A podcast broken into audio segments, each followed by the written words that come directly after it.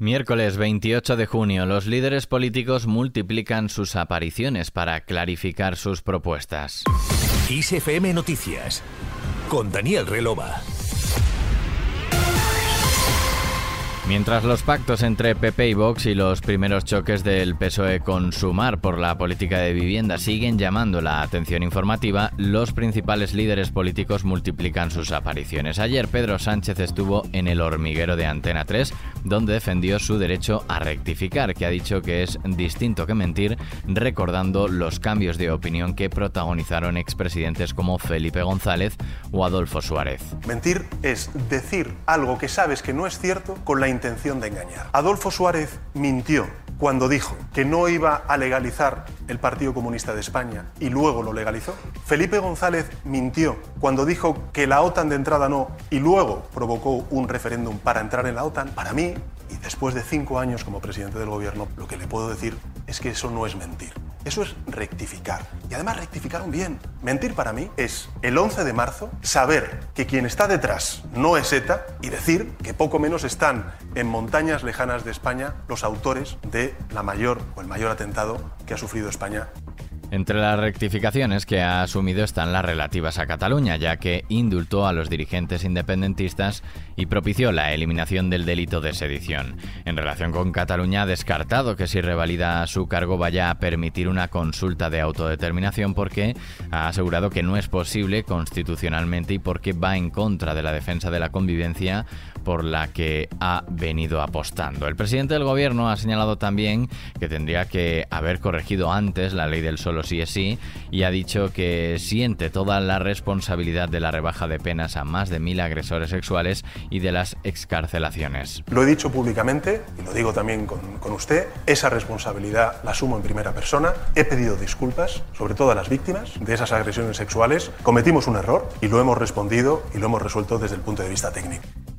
Preguntado por si la inversión que ha hecho el gobierno estos últimos cuatro años en igualdad ha dado resultados y si hay menos violencia de género y menos asesinatos machistas, Sánchez ha puntualizado que hay mayor concienciación por parte de la ciudadanía y que las mujeres saben que pueden salir de ese circuito de la violencia. Sobre los pactos del PP y Vox para gobernar en algunos territorios, Sánchez ha criticado que se quieran prohibir las concentraciones contra la violencia machista y ha tachado de inaceptable que el líder del PP dijera que lo de Carlos Flores, el que fuera candidato de Vox en la comunidad valenciana, fue un divorcio duro. Respecto al Ministerio de Igualdad, no ha entrado a cuestionar el trabajo de ningún ministro o ministra de su gobierno y ha remarcado que el trabajo de la agenda feminista es incuestionable. Este miércoles será el turno del líder de la oposición, Alberto Núñez Feijóo, irá hoy a El Hormiguero un día después de su rival por la presidencia del gobierno. El líder del PP tendrá que responder a las preguntas de Pablo que ya ha avisado de cuál va a ser la primera.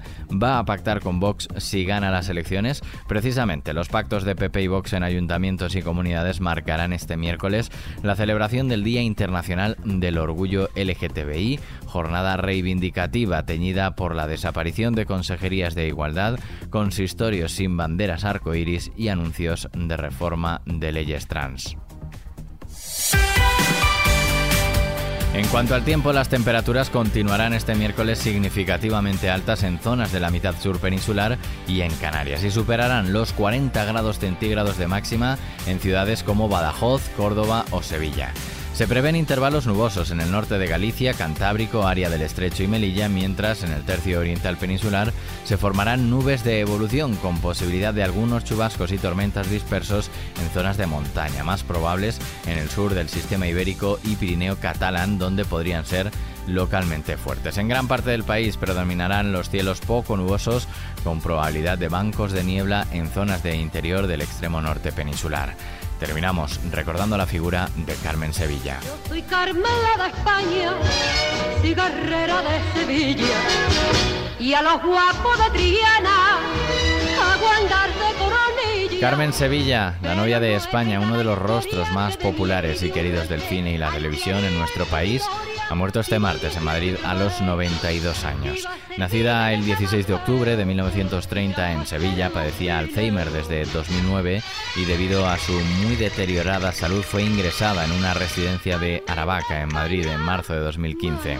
El pasado domingo fue trasladada a un hospital donde ha fallecido. Hasta el momento no ha trascendido ningún detalle de cómo será despedida la actriz.